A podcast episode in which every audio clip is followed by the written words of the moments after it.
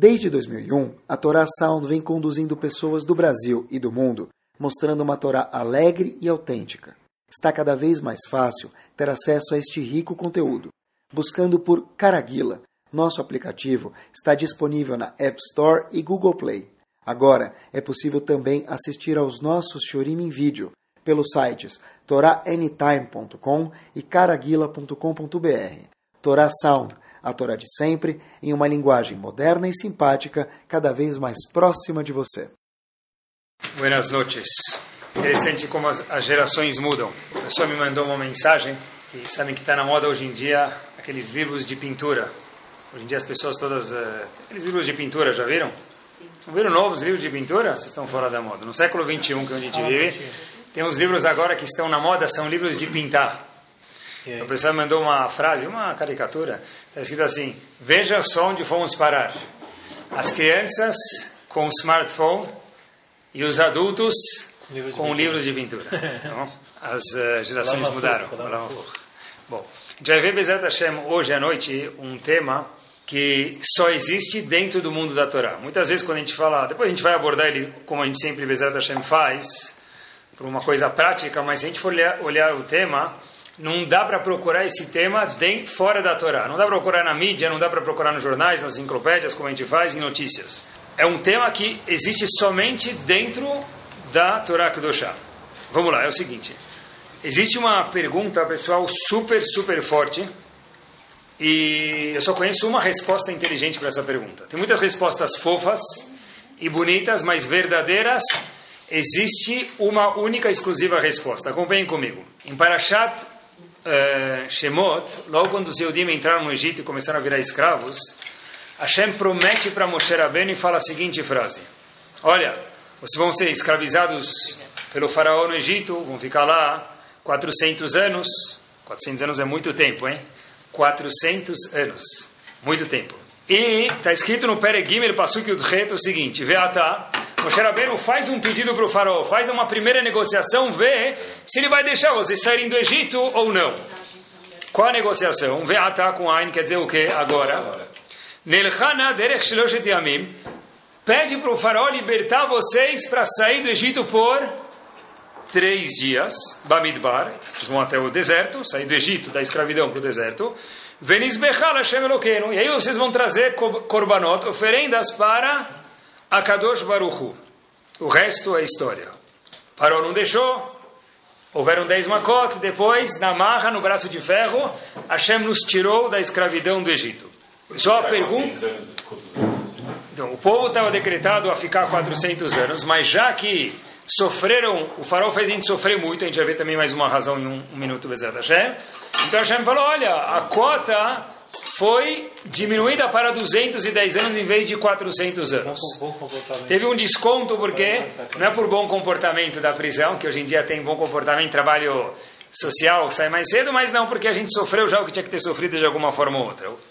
Mas Olha que interessante, pessoal. Como dá para ler uma paraxá dessa na Torá sem ficar com. Cabelo não dá mais, mas sobrancelhas arrepiadas, vai. Porque olha que fantástico. O selo de Hashem, diz o Talmud para a gente, qual que é? Emet. O carimbo de Hashem é emet, veracidade, verdade. Nada de desviar da verdade. Eu não entendi.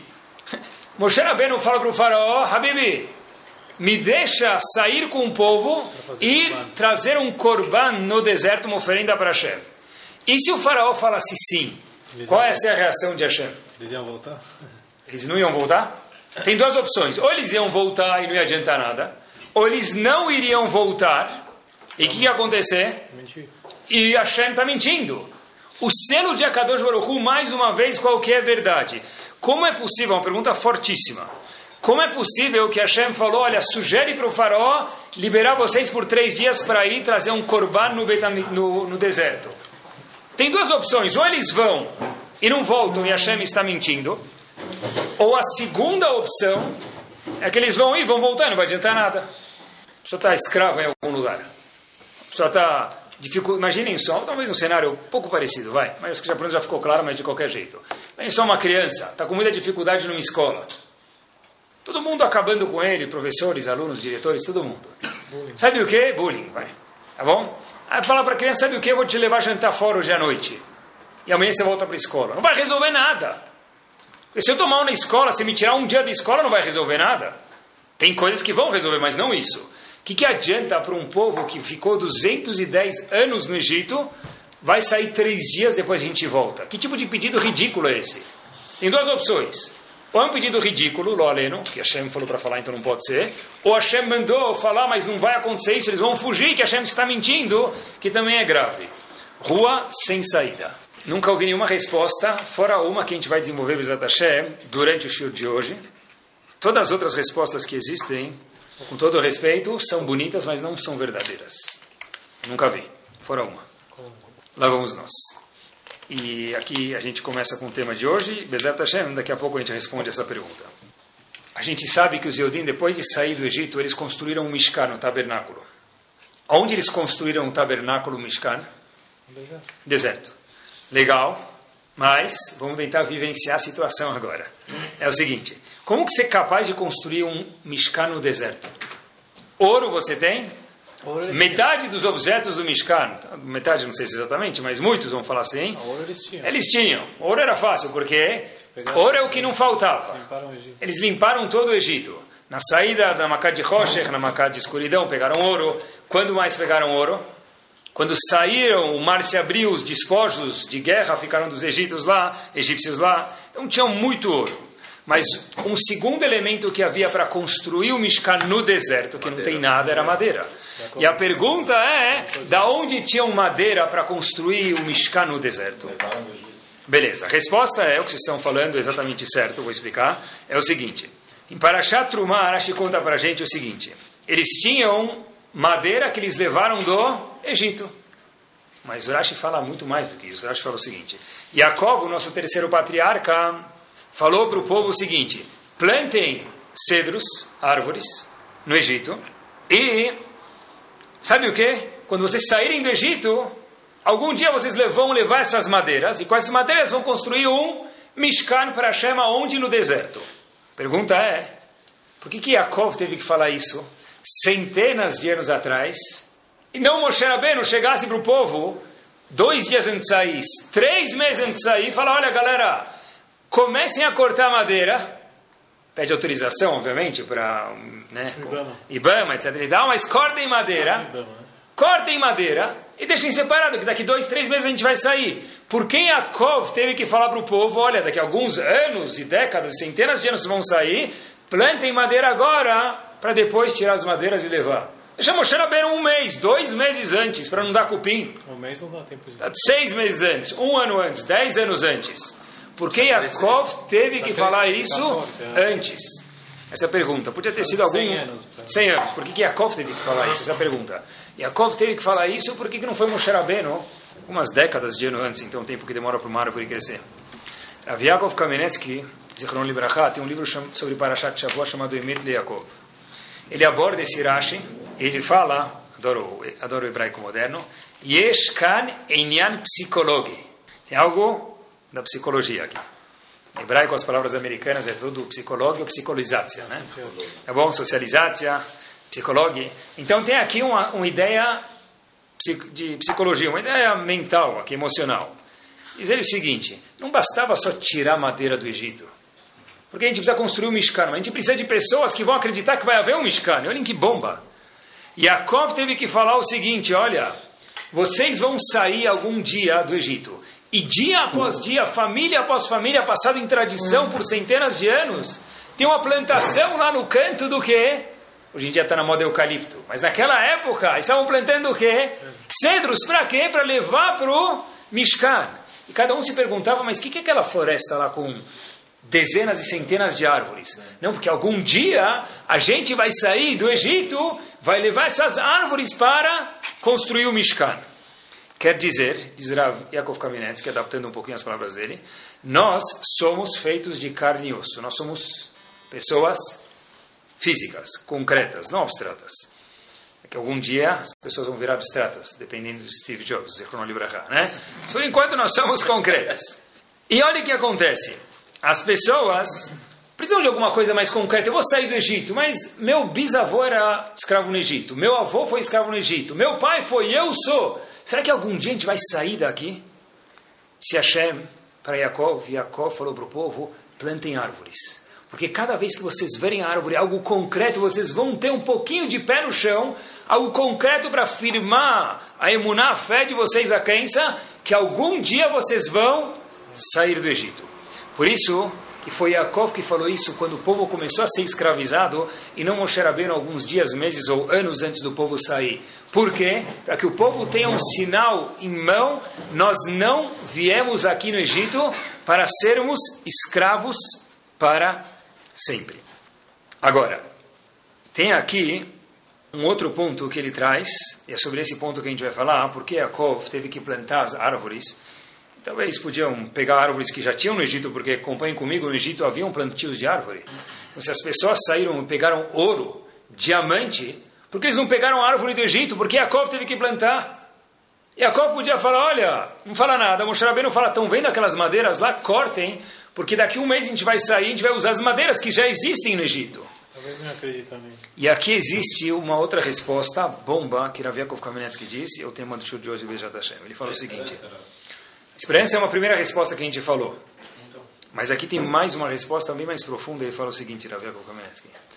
Nós não queremos construir um galpão para fazer importação no deserto, trazer alguma coisa da China, deixar no deserto para pagar menos imposto, que é tax free no deserto, e a gente está procurando madeira. Para isso, Masbut, bastaria ir zona livre do Panamá, onde for, que não é mais livre tanto, né? Cortem as madeiras, pega a madeira do Egito, não precisa plantar madeira, Habibi. Yaakov falou para plantar madeira por qual? Uai, para construir o Mishkan. E daí? Qual a diferença entre o Mishkan e um galpão? Mishkan também era um formato, com todo respeito, de um galpão. Para construir o Mishkan, que é onde vai pairar, vai morar, vai estar a divindade, a Kadosh Baruch Hashem estava ensinando e Yaakov estava nos dizendo, olha, não adianta só construir o Mishkan. O material no qual o Mishkan vai ser construindo tem que ser oriundo da onde? De algo que tem que duchar santidade. Porque vai saber lá o que o egípcio estava pensando quando ele plantou a árvore. Se você cortar qualquer árvore do Egito, mesmo que for a árvore um cedro, que é o que eu quero, Hashem dizendo, para levar do Egito para o deserto para construir o Mishkan, não serve. Porque para morar a Kadosh Baruch Hu lá dentro, para ser o QG, a matriz de Kadosh Baruch Hu, que era o Mishkan, o tabernáculo, precisa ser algo que é feito com mil por cento de santidade. Então Jacob falou, nós vamos plantar árvores que vão ser desde o semear, desde o regar, desde o plantar, desde o colher, até cortar elas, sejam feitas com Kudushá, com santidade. Quer dizer, a razão de ter plantado, uma segunda razão, que aquela a gente vai se até hoje, Bezerra Hashem, que Yaakov falou para plantar as árvores e não tirar do Egito que já tinha lá, que talvez, talvez até seria de melhor qualidade, era que para que a Shekhinah more num local, precisa ter que deixar a santidade. Quem era o arquiteto do Mishkan? Betzalel. Perguntou Ramban Nachmani diz, Betzalel nunca fez curso de Pan-Americana.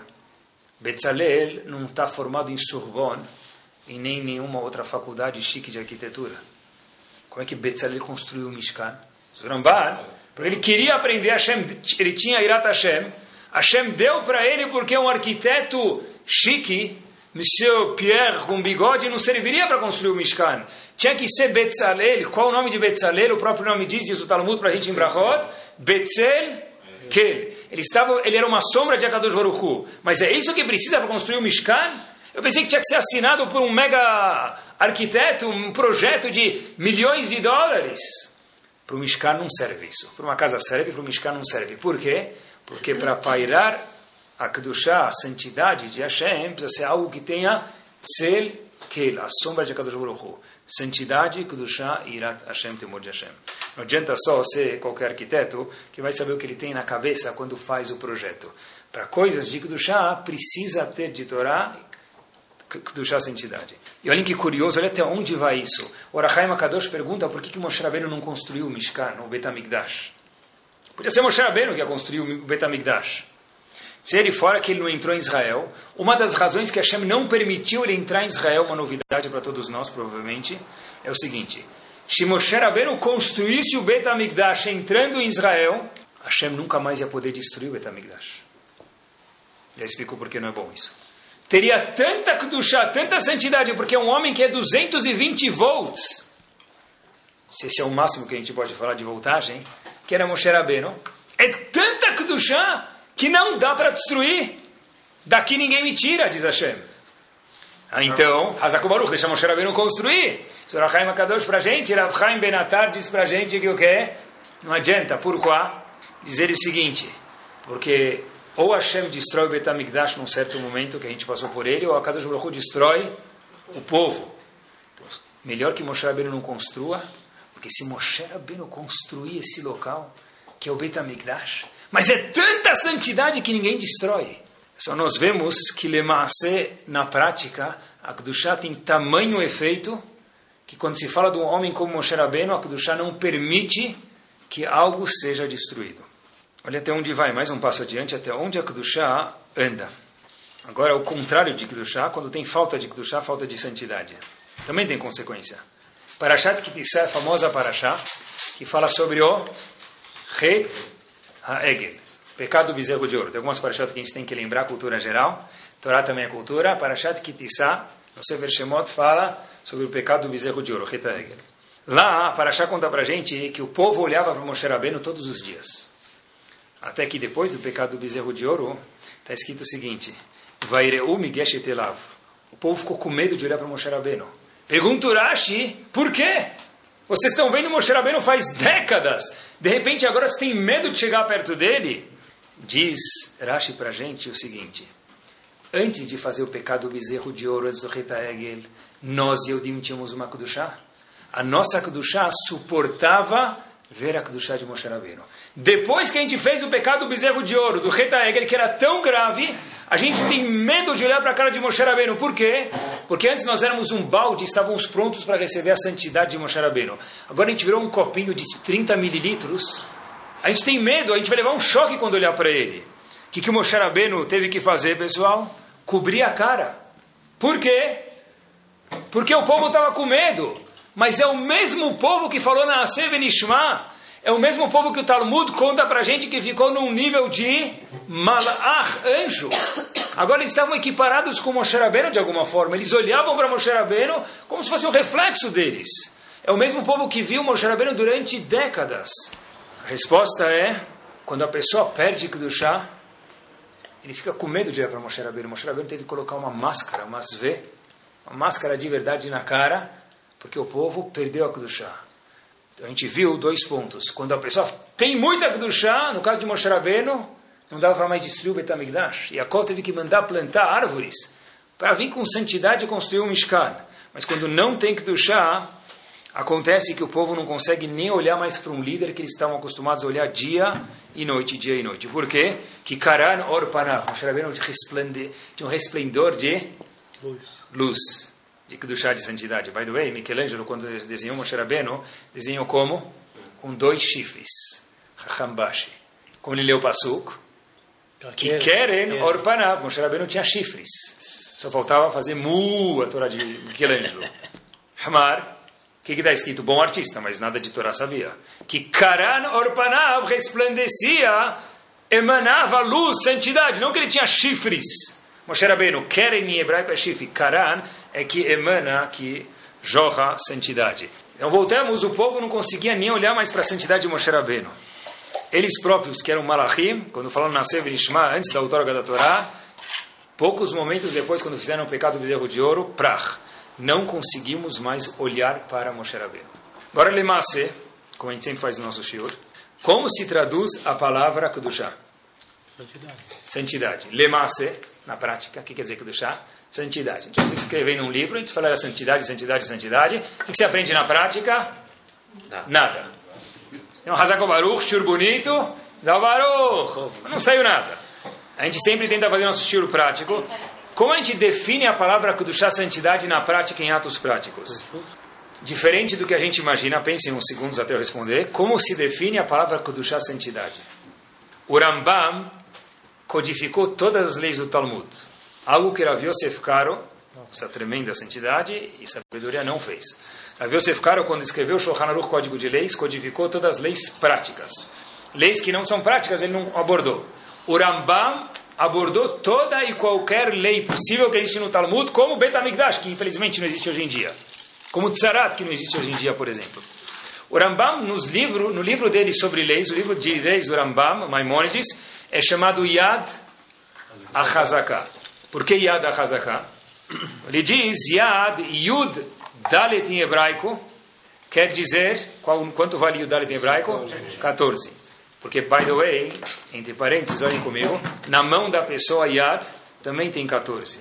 Cada dedo tem três dobrinhas. 3, 6, 9, 12. Agora tem vídeo, a gente pode ver também. Cada dedo tem três dobrinhas. O polegar tem mais duas, são 14. Yad Achazaká. O Rambam chama o livro dele de Leis Yad Achazaká, a mão forte. O Rambam tem 14 sessões no livro dele. Uma das sessões fala, é chamado Kudushá. Qual assunto fala esse livro? E a gente vai aprender na prática o que quer dizer Kudushá, que essa é a nossa pergunta. Tem três assuntos no Rambam. Quais são os assuntos, pessoal? Leilão. Que assuntos tem no livro de Kudushá, que é um dos 14 livros que o Rambam aborda, que as leis tem lá dentro. Essas leis são de Kedushá, que o Rambam aborda nesse tratado. O Rambam traz três leis que são dois assuntos. Concordem comigo? Shchita, abate do, da carne, e Mahalei Asurot, comidas proibidas. Que é um assunto só, comida, alimentação, kasher. E o próximo, o terceiro assunto que o Rambam traz é Arayot, eh, proibições relacionadas com a sexualidade. Quer dizer Assim não está escrito em nenhum lugar, mas o Rambam codificou as leis no Sefer HaKadoshá para ensinar para a gente o quê? Que Kedushá é tão importante, mas o que quer dizer Kedushá? Habib, o que quer dizer isso lemais na prática? Tachlis. O Rambam para a gente depende da sua alimentação kashrut e depende também de como você se comporta em relação a assuntos sexuais. O que quer dizer isso? Ninguém fora a Kadosh Baruch Hu podia fazer isso aqui. O Talmud, que é um raio-x do cérebro de Akadosh Baruch Hu, Kaviachol, fez outro raio-x no cérebro de cada um de nós aqui presentes. Diz o Talmud o seguinte: vai aqui um raio-x no cérebro de vocês, seres humanos, nós, mundanos. Gezer ve'arayot nafsho sheladam mechamadatan. Não existe isso, ninguém foge disso, diz o Talmud. Gezer, roubo, dinheiro, dinheiro na mesa, opa, vender 900 gramas e anotar 930, Gezel, ir no parque de diversões e falar, puxa, meu filho ainda não fez 12 anos. Ele fala, é miudinho? Miudinho tem 14, mas parece 12. Meia entrada para ele. É uma tentação que todo mundo tem. Precisamos controlar, mas temos. Gezel, roubo, monetário, dinheiro. Ve'arayot, proibições relacionadas à sexualidade. Nafsho, o íntimo da pessoa é mechamed. Mechamed quer dizer o quê? Está queimando. Coloca uma panela no fogo, liga o fogo, borbulhando. Esse é o ser humano em relação a Gezel, roubo e arayot. Que é um dos assuntos do Rambam, arayot, é proibições relacionadas à sexualidade. Um zoom ainda mais perto sobre isso que o Talmud fala para a gente. Ainda assim, existe uma diferença entre Gezel, dinheiro, e arayot, sexualidade. Gezel, befanav. Gezel, quando a pessoa tem tava vontade de roubar alguma coisa quando o dinheiro, quando a oportunidade está na frente dele. Se não está na frente dele, ele não, não coça para ele. Se ele vê um carro, ele fala, talvez pode ser meu. Ele vê um dinheiro, um negócio, talvez, poxa, mas já tem outro vendedor na fila. Ele já está negociando, não, mas eu vou dar um jeito, é porque eu sou tzadik, eu vou enrolar. Não, não dá assim, se é Gezer, é Gezer. Se não é, não é. Mas Gezer é só quando a situação está na frente. Porém, diz o Talmud para a gente, só o Talmud pode falar isso. Arayot Ben befanav, ben shelo befanav. Olhem que forte. Relações, coisas relacionadas com a sexualidade da pessoa, seja homem ou mulher, esteja o, o outro sexo na sua frente ou não, a cabeça da pessoa está matutando sobre isso, no pensamento da pessoa. Quer dizer, o Talmud fala para a gente que Kudushá é ou na comida, como você come, estou muito afim, está muito gostoso, o que a gente fala? Deve ser que não é cachê. O cara vai no restaurante lá. É justo esse não tem mais. Mas esse que eu quero, não tem mais. Ele vai no hotel. Me dá um copo d'água, uma guaraná e uma mexerica. Meu amigo, você gastou 3 mil dólares para ficar aqui, all in. É, quer comer mexerica? Quantas mexericas? Eu é, não posso comer. De fato é um teste difícil, mas saibam que isso aqui é uma gasolina, uma injeção, aonde? Na Kudushá, na santidade da pessoa de Zorambá. Como você come? E o que você deixa de comer, o esforço que você faz para isso. Isso só um Yodi tem restrições. Eu quero muito, mas eu não consigo. Mas eu não consigo, não, eu não posso. O Yodi tem que falar assim de Zurambam, não que eu não quero comer, eu tenho nojo de comer porco. Aquele siri fazendo tchá tchá tchá tchá tchá tchá tchá tchá tchá tchá Deve ser uma delícia. Eu particularmente não gosto, mas deve ser crepe Suzette, escargot, charlarot. Mas ainda assim, j'aime beaucoup, je ne peux pas manger. Eu gosto, mas é proibido. Não fala que você não gosta, não mente, você gosta. Porque se você fala que você gosta, mas é proibido, você ganha mérito. Uau! Tem um cara no século 21 que gostaria de comer um Big Mac, mas não come? Sim, eu gostaria de experimentar uma vez. Por que, que não come? Porque a Shem proibiu. Puxa vida. Não preciso me forçar, só estou fazendo. O do Siri era só brincadeira. Não? Olhem até onde vai o Talmud, meus queridos. O que, que nós lemos em Mincha de Yom Kippur. Lembrem comigo, Mincha de Yom Kippur, falta alguns minutos para que nós terminemos chegar em Neilá, que é o momento que a pessoa está em touch com a Neshama, o íntimo da Neshama dele. Só na Neilá de Yom Kippur, os Chachamim explicam para a gente, que é o momento mais elevado que tem. Logo em Mincha, que é a última vez que nós lemos a Torá em Yom Kippur, o que, que nós lemos? Parashat Haremot. O que, que fala isso? Você não pode ter relações com sua mãe, você não pode ter relações com a vizinha, com a esposa do fulano, com a prima. Com... Oh, peraí. Meu, não é Parashat Carnaval, Baratashbil. Parashat Harimot e Mincha Yom Kippur. Por que, que você lê isso? Se a pergunta é boa, os mefarshim fazem. Tosfot e Masechet Megillah, que é Masechet, que o tratado que aborda isso, pergunta isso na própria página. Diz o Tosafot o seguinte: sabe por que, que se lê proibições relacionadas à sexualidade de Yom Kippur? Tem nada a ver, agora o homem está quase um anjo, faltam minutos para terminar Yom Kippur. Esse é um apogeu, o ápice de Yom Kippur. Diz o Tosfot, no Tratado de Megillah, na página 31a, o seguinte: já que as mulheres vão todas no Knis Yom Kippur, que é o mega dia, elas vão mais enfeitadas, algumas vestem ouro, outras não vestem ouro, mas vai todo mundo mais chique, escutar o shofar de Yom Kippur, que nem é o big deal, né? O pessoal vai lá, etc e tal. Então tem muita gente, diz o Tosfot, uau, Escuta essa paraxá, querido. Porque quando você olha para cima no Zat Nashim, ou você sai no recreio para ir no banheiro, ou na interrupção entre uma tefilá e outra, você vê um monte de mulheres lá, e talvez você vai colocar o olho, me permitam, aonde não deve. Você está brincando. O cara está 20 horas sem comer, ele não consegue nem ficar de pé, nosso amigo. Falta minutos para nem ir lá. Diz o Tosfot, eu falo isso para você porque eu, Tosfot, me conheço e conheço você melhor do que você se conhece. Por isso que Rahamim, que conhecem o ser humano, falam para gente que dentro de todo ser humano tem um anjo e tem um bicho. Um animal, não um bicho, me desculpem. Um anjo e um, e um animal. O anjo é quando você sobe, mas dentro de todo o crescimento tem que ter sempre uma, um radar policiando a Kedushá Santidade. Porque em Yom Kippur fala sobre isso para que as pessoas que leiam a tradução saibam o assunto, por quê? Para saber que mesmo naquele momento nós, seres humanos, estamos vulneráveis. Sem Kedushá, sem santidade, ninguém está seguro. E por outro lado, quando se tem Kedushá, ninguém segura, como a gente fala em português. Olhem só esse episódio, olhem só esse ato que aconteceu, não uma história, talvez uma pequena historieta, mas algo lemassé famoso, que se não é que fica agora, verídico que aconteceu. Sabe que a Hassidut de Ger, ou Gur, tanto faz como se quiserem chamar, a mesma coisa, tinha muitos rabanim, muitos rebes, desculpa, rebes, não rabanim, tá bom? São rebes. Um dos rebes da Hassidut de Ger é chamado Imrei Emet, ou, os Ashkenazim, Imrei Emes. Foi na época dele que instituíram o um conceito, ele que deu força, ele que deu um pull, para Rav Meir Shapira Milubrin, Zichron Ibrahá, instituir da Fiomi. Porque ele é uma pessoa muito conhecida e tinha muito poder da fala. Ele falou, olha, eu apoio esse conceito que hoje é mundial e famosíssimo, chamado Dar Fiomi, uma página no Talmud por dia, onde você for a mesma página. O Rebbe de Gur, Imre perguntou para Rav Meir Shapira, escutem com quatro ouvidos, e falou para ele o seguinte, eu não tenho inveja da sua mitzvah de instituir, de decretar, de fixar o Dafyomi. Mas, disse o Rebbe de Gur, eu tenho inveja de uma coisa. Qual mitzvah você fez antes dela que gerou com que você tivesse a ideia de instituir e decretar o da filme. Por quê? Disse o Rebbe de Gur, porque mitzvah Goreret mitzvah. Uma mitzvah empurra outra mitzvah. Eu não quero saber essa mitzvah da filme. Isso eu vi, isso eu apoio. Eu quero saber, perguntou ele para Meir Shapira Milubrin, Zichron Libraha, qual mitzvah você fez antes, Habib, que gerou, que fez nascer a ideia do da filme. Isso ninguém sabe até hoje.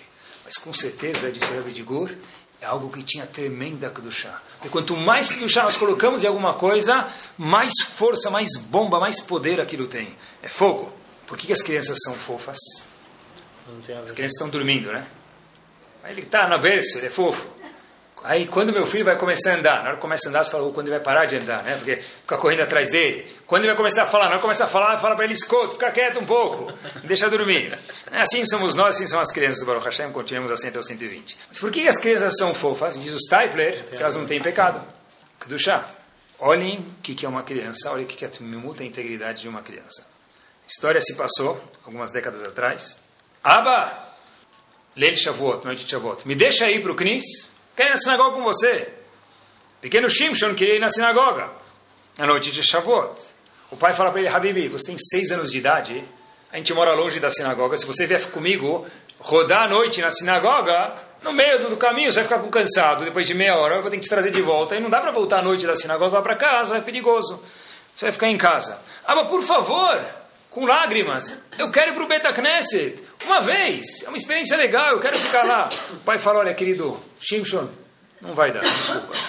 O pai se distancia de casa, olha para trás, faz um tchauzinho e vê o filho na janela com aquelas lágrimas, pedindo o pai, por favor. Mas o pai gostava tanto do filho e falou: Olha, não dá para você ficar a noite inteira na sinagoga, ninguém vai poder te trazer de volta, você não vai ter onde dormir, vai ficar desconfortável, fica em casa. Chega no Cris esse pai, coração de pai, não é igual de mãe, mas também é mole. Ele chega no Cris, o que acontece? Coloca a jaqueta dele lá, senta para estudar, começa a pensar no filho dele. Fala, poxa vida, não é certo deixar meu filho em casa. Essa experiência talvez vai ficar mais importante do que o estudo que eu vou ter aqui. Voltou, chegou em casa depois de uma hora, talvez, e ele chega, vai na porta de casa ver se o filho está acordado e vê o filho parado no frio, na noite, na porta de casa, esperando o pai chegar. O pai chega e fala para ele, querido, como você sabia que eu ia voltar? Eu falei que não ia mais voltar, eu mudei de ideia, não estou mentindo para você. Disse o filho para o pai, essa Kedushá, essa integridade, essa santidade de uma criança. Como eu sabia que você ia voltar? Abba, eu rezei para Hashem com tanta vontade, com tanta, tanto carinho, eu queria tanto ir. É óbvio que eu sabia que alguma hora você ia voltar. E por isso que eu estava te esperando aqui na porta de casa. Volta. Volta. Quando a gente reza de verdade, a nossa tefilá não sei se volta. Nunca vai vazia, nem sempre a gente vai responder um sim, receber um sim. Mas a tefilá de uma criança ela é muito mais poderosa do que a tefilá de um adulto. Por quê? O que, que ela tem que eu não tenho? Kedushá. Santidade. Hoje em dia depende da que idade, né? Hoje em dia mudaram as idades para Kedushá. Mas... Qual a idade, Rabino? Talmud fala para a gente que uma criança até o bar mitzvah, na verdade, ele é mais tamim, mais... Essa, essa criança da história, esse Shimshon, pessoal, era Shimshon Pinkus Zichron Libraha. O que, que a gente vê daqui? Quando tem que duchar, tefilá da pessoa vai, a tefilá da, da a boca da pessoa vira a boca para lá. Não é expressão em português isso. O fala, Al tiftach pila satan. Não abre a boca pro taban lá, pro ruim. Por quê? Alguns falam que o loro fez porque ele não é dentista, tá na boca para ele. Isso não é explicação. Não abre a boca para ele por quê? Porque, Barmenano, pode acontecer só o que você falou, sério? Sim, pode acontecer. E o contrário, coisas boas também. Vou pedir para um tzadik. Por quê? O que, o tzadik tem que eu não tenho, que nós não temos? Ou temos, mas não tanto quanto ele. A kedushá na boca. A kedushá, santidade, quando se fala de coisas sexuais. Ou comida, é isso que gera kedushá, santidade para a pessoa. Pode pedir para as crianças então rezarem pela gente? Claro. Não, o Talmud fala. Não pela gente. Claro que, que deve, quer. deve. Você vai instigar para eles uh, mais self-confidence, melhor ainda. Olha o que a gente fala. Toda vez em Yom Kippur, toda vez em qualquer um dos Hagim, melhor dizendo, qualquer um dos Hagim, queridos, Asher Baharbanu Mikolaam, Veromemanu Mikol, Mikol Lashon. Hashem nos elevou de todos os povos, nos escolheu de todos os povos, melhor dizendo, e nos elevou Mikol o que? Lashon, de todos os idiomas. O que quer dizer isso? Hashem, nosso idioma é mais elevado por quê? O hebraico. Diz o Rambam no livro dele, More Nevohim dos Perplexos, o seguinte: Lashon HaKodesh não tem nenhuma palavra que se refere a uma parte sexual da pessoa. Ah, tem se for para Israel, esse hebraico moderno, queridos. Mas, no hebraico, Lashon HaKodesh, não tem nenhuma palavra que se refere a o órgão íntimo do homem e da mulher. Quando a Torá precisa abordar isso, ela fala de uma forma de eufemismo. Não é que é feio falar sobre isso, mas a Torá é chamada Romemanu Mikol Lashon, é a língua mais chique, mais elevada. Por quê? Porque o Lashon HaKodesh, assim a gente define nosso povo, a boca. Por quê? Porque o Lashon é que nos define. Logo depois, o que a gente fala no Kiddush? Romemanu Mikol Lashon, Vekideshanu Bemitzvotech. Olha que bárbaro como a gente está falando. Já que o Lashon ele é mais puro, traz o quê? Kedusha, é o que a gente está falando hoje à noite. Romemanu Mikol Lashon, logo depois, Vekideshanu Bemitzvotecha. Não é sem querer que está nessa ordem, deve ser podemos falar que já que Romemanu Mikolam, já que a gente foi escolhido, nos escolheu de Kolam Bachrabanu Mikolam, Romemanu Mikolashon, nossa boca é mais pura, por conseguinte, a gente tem que duchar. Isso responde para a gente algo espetacular que eu nunca tive a resposta disso, e vamos ver juntos hoje, Bezat Hashem. É o seguinte, Mitzrayim, o Egito é chamado Ervat Haaretz. O que quer dizer Ervat Haaretz? O Egito era o lugar mais baixo sexualmente falando. Ervat Haaretz, Ervat quer dizer sexualmente falando, a terra já era suja. O Egito era, me permitam com respeito, praça de samba no carnaval o ano inteiro. Igual a Grécia e Roma. É pior, Egípcio era Ervatares, o pior lugar que existia. Mais impróprio possível. Assim está escrito em muitos livros nossos. Sendo assim, a pergunta, que eu nunca tive resposta por alguns anos, quer dizer, até hoje, é o seguinte: qual foi a situação sexual do povo dentro do Egito? Quantos casos de, em português a gente fala pular cerca, houveram no Egito? Zero. Um, um caso, diz Urashi pra gente, era um caso que era mais ou menos, que não era nem não é nada. Não, mas foi um caso. A pergunta que existe é o seguinte: você mora dentro do barzinho, está dentro do, da balada. Como é que você não está dançando com todo mundo, meu querido? Está todo mundo, oi, oi, oi, oi, oi, você está fazendo o quê? Terrilim lá dentro? Como que é possível morar 210 anos? Não são 12 dias. Eu fui, eu peguei escala, eu fui escala para Amsterdã. Habibi, você foi morar lá 210 anos. Bisavô, tataravô, pai, dito, sipto, shahwaro, está todo mundo lá. Como é que você não foi influenciado? Como que ninguém fez? Haverá um caso, só teve, que era meio caso, vamos chamar assim, de proibições de arayot. Uma pessoa chegou em casa e estava. A Torá conta para a gente, Rashi conta, Shlomit Badivrit, mas tudo bem, é um caso, vamos chamar assim, de alguma forma ou outra. E por que, que só teve um caso? Qual era a vacina que eles tinham? Qual, qual proteção? Eles não tinham internet? É verdade. que mais? Tem um livro chamado Beir Moshe, fala algo Eles viram. arrepiar as sobrancelhas. Claro que eles moraram lá. Tá bom, A gente mora no Brasil. Quem é que não conhece sei lá, Não, mas música eles do têm Brasil? liberdade, eles não tinham. É, Mas moravam no meio de todo mundo. Você mora num lugar, você vê. Eles gostam. né? Mas a pergunta é, Ramin pergunta isso pra gente. gueto, né? Não, no começo, depois saíram de Goshen e se misturaram com todo mundo. A pergunta é, como que eles não foram influenciados? Esse livro chamado Beir Moshe conta pra gente algo explosivo. Ele fala o seguinte, tem dois fatos que mantiveram a Kedushá, que deram energia para o povo não cair durante 210 anos no Egito, que também aconteceram no Egito anos antes. Sará foi sequestrada pelo faraó anos antes, esposa de Avram Avinu, primeiro patriarca, muitos anos antes. Foi sequestrada e ele falou, olha, eu quero ter intimidade com vocês, física. Sará que, que fez? Se controlou. Não sei qual teste que isso era para ela, que a gente não pode, Deus me livre, nem imaginar isso de uma das imaot, mas algum tipo de teste Zubeir Yosef teve. O fato é que ela se controlou. E mais um teste que houve, Yosef, a esposa do Potifar, todos os dias aparecia com uma roupa nova na frente dele, não roupa pano, burca, cu- cortina na cabeça. Ela vinha cada dia com uma roupa mais bonita. E Yosef tinha que usar uma. Ela ficava na frente dele. Ela colocava uma coleira de Zumidrash em Yosef. Se Yosef abaixava a cabeça, o que acontecia? Furava o queixo dele. Ele tinha que olhar para ela. Como que fazia? Ainda assim, Yosef, Talmud em Masechet Sotra explica em detalhes como ele fez, que não foi fácil, fincou as unhas no chão, foi um teste muito difícil, a gente nem imagina quem era Yosef. Mas o fato que Yosef não caiu na proibição de sexualidade e Sará, foi essa a bateria, foi esse o gerador, foi esse o, mo o motor com que nós, Yehudim, durante 210 anos, não escorregamos no Egito. Quer dizer, a gente está vendo aqui quanto o homem é vulnerável, o que quer dizer Kedushá e a bomba do poder que Kedushá tem. Quando uma casa tem Kedushá, isso é inserido dentro dos filhos. A Kedushá começa no lar do marido e da mulher. Mas essa Kedushá, por osmose, ela transfere para a mesa de Shabbat. Ela transfere para o escritório, transfere para a cozinha, transfere para os lares dos nossos filhos também. Porque se Paró tentou seduzir Sará, e se você foi seduzido e segurou, esse breque que eles tiveram deu força para 210 anos no Egito. Nós temos um teste grande os Dolim falam isso, mas qualquer simples mortal como nós podemos falar isso, que é a internet. Uma vez, o Rebbe de Novominsk falou um quote de outra pessoa, mas escutei o nome dele, é o seguinte. Uma pessoa chegou para ele e falou o seguinte, escutem com... Aqui é seis ouvidos, não quatro mais. Perdi meu pai para Stalin, minha mãe para Hitler, e Marshemov e meu filho para a internet. Nós temos nas nossas mãos uma arma que a gente precisa saber como controlar. Precisa manter a Kedushá.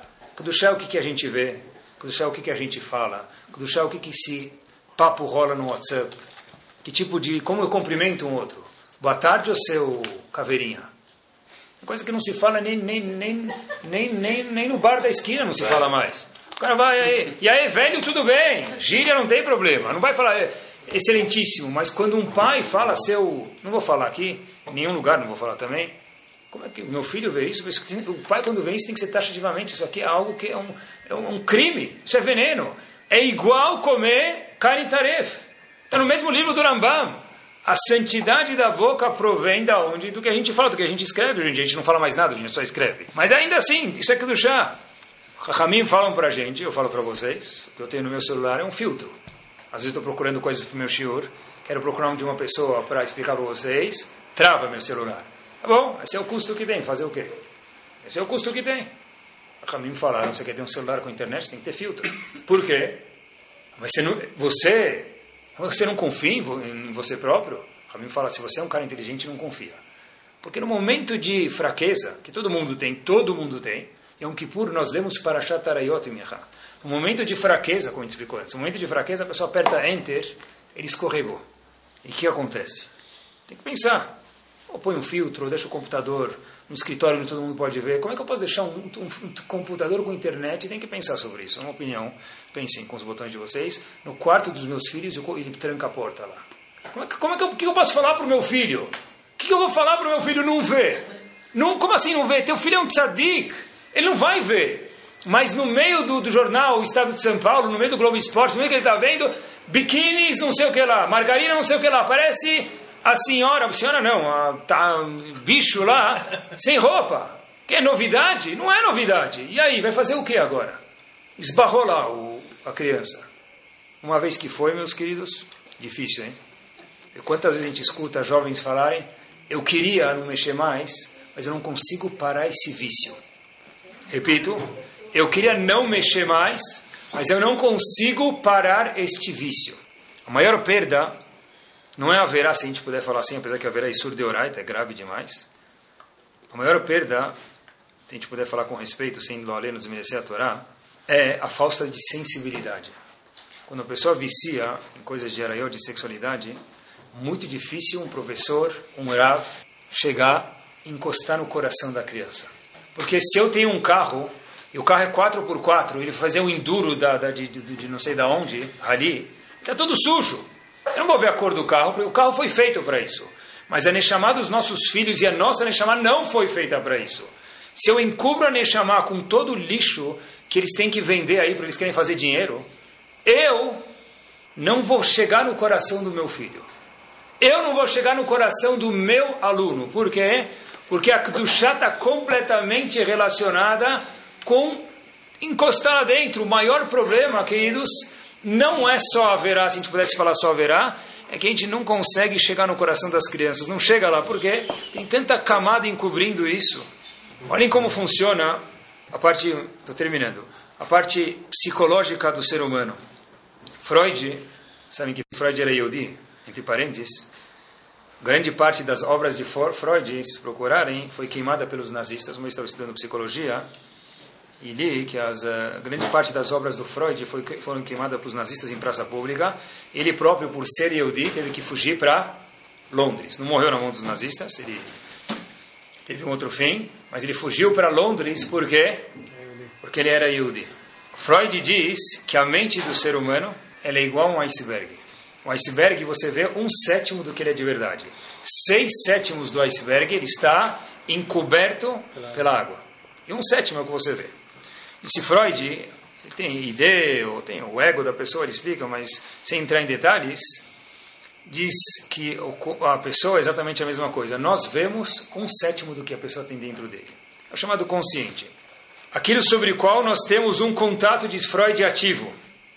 Tudo isso que você vê, algum dia, diz Freud, em algum momento estava na profundeza da onde? Do ser humano. No inconsciente dele, antes de atingir a consciência. Estava embaixo da água até que você vê, pudesse ver isso na superfície, como se fosse o exemplo do iceberg. Mas, diz Freud, nem tudo chega na consciência. Seis sétimos ficam lá dentro, fica no subconsciente. Mas faz parte da composição da pessoa. Porque se a pessoa vê, e a pessoa olha, a pessoa fala, isso virou ele. É muito difícil desconectar uma criança disso. Às vezes vem pedir ajuda, fala, Rabino, não consigo mais. Não sei mais o que fazer, eu viciei. Olha que bonito é uma criança odiar. Mas olha que triste ele chegar numa situação dessa.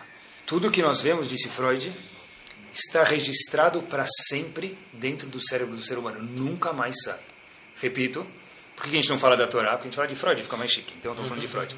Tudo que nós vemos, disse Freud, Zichron Libraha, está o quê? Registrado na cabeça da pessoa, no íntimo, no subconsciente da pessoa. Mesmo que você não ver isso ativa no consciente, está dentro, isso compõe o ser humano. Não tem esquecimento. Nós não vemos, mesmo esquecimento, fica, alguma remanescência fica lá dentro. Nós vemos aqui uma parede branca bonita. A gente não vê o que está atrás da parede, mas essa parede branca só existe porque tem algo atrás dela. Assim é o ser humano, é o consciente e subconsciente. E a gente precisa falar sobre isso. Quando a gente saiu do Egito, em Parashat Shemot, Hashem fala para Moshe Rabbeinu, um dia vocês vão sair do Egito. Quando sair do Egito, vocês vão pegar o quê?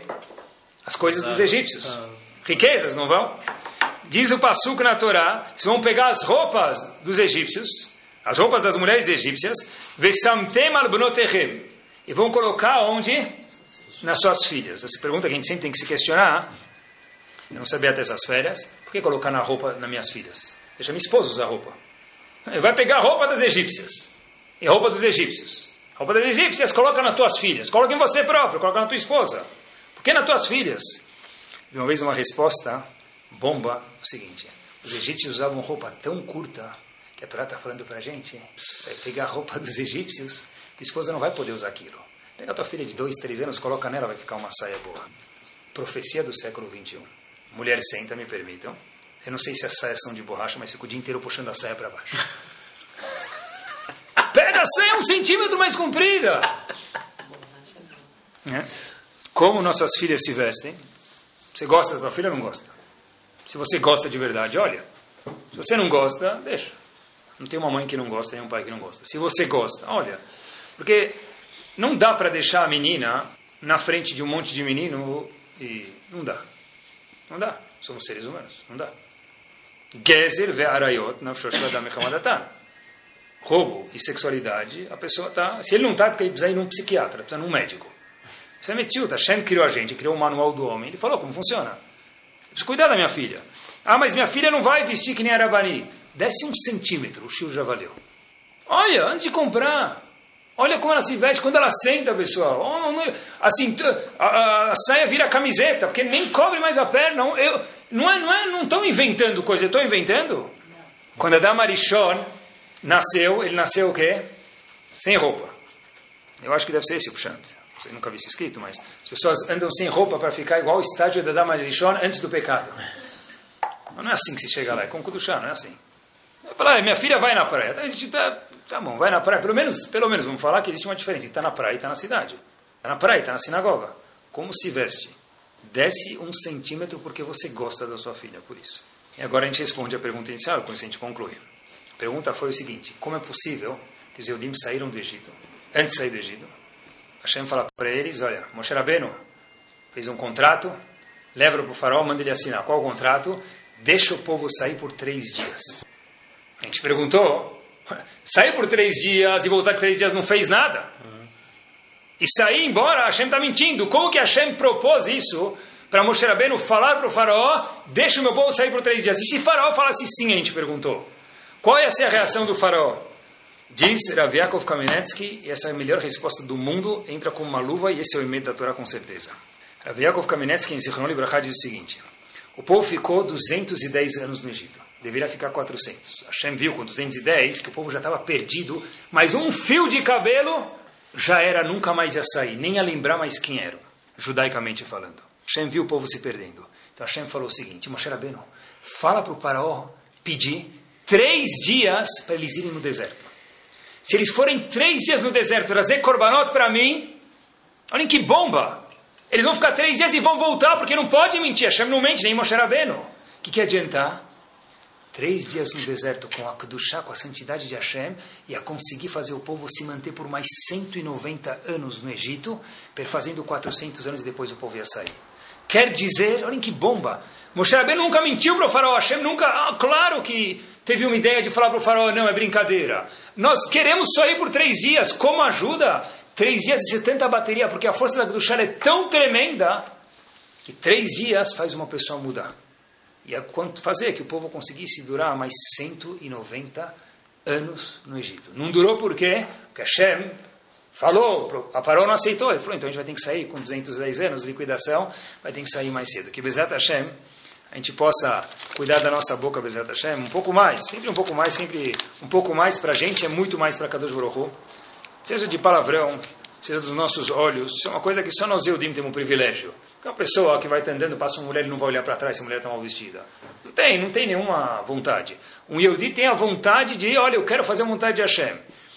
E vou falar para vocês uma coisa que é uma segulá. A gente não pode terminar um shiur sem uma segulá. Quando você tem uma tentação muito forte de fazer uma verá, e essa verá todo mundo tem tentação, na hora que você se controla, fala para Kadosh Baruch Hashem, eu estou me controlando por você, e faz um pedido que eu garanto para vocês que Kadosh Baruch vai aceitar. Não sou eu que falo isso, o Ramin falou para a gente. Faz a vontade de Kadosh Baruch Hu, porque é difícil para todo mundo. Estou fazendo isso porque você, Hashem, me pediu, na minha filha, na minha perna, eu mulher, no, no meu olho, eu homem. E aí, assim, pede para Kadosh Baruch Hu, naquele minuto, Hashem, estou fazendo isso por você, quero uma coisa em troca. Você é tzadik gamur.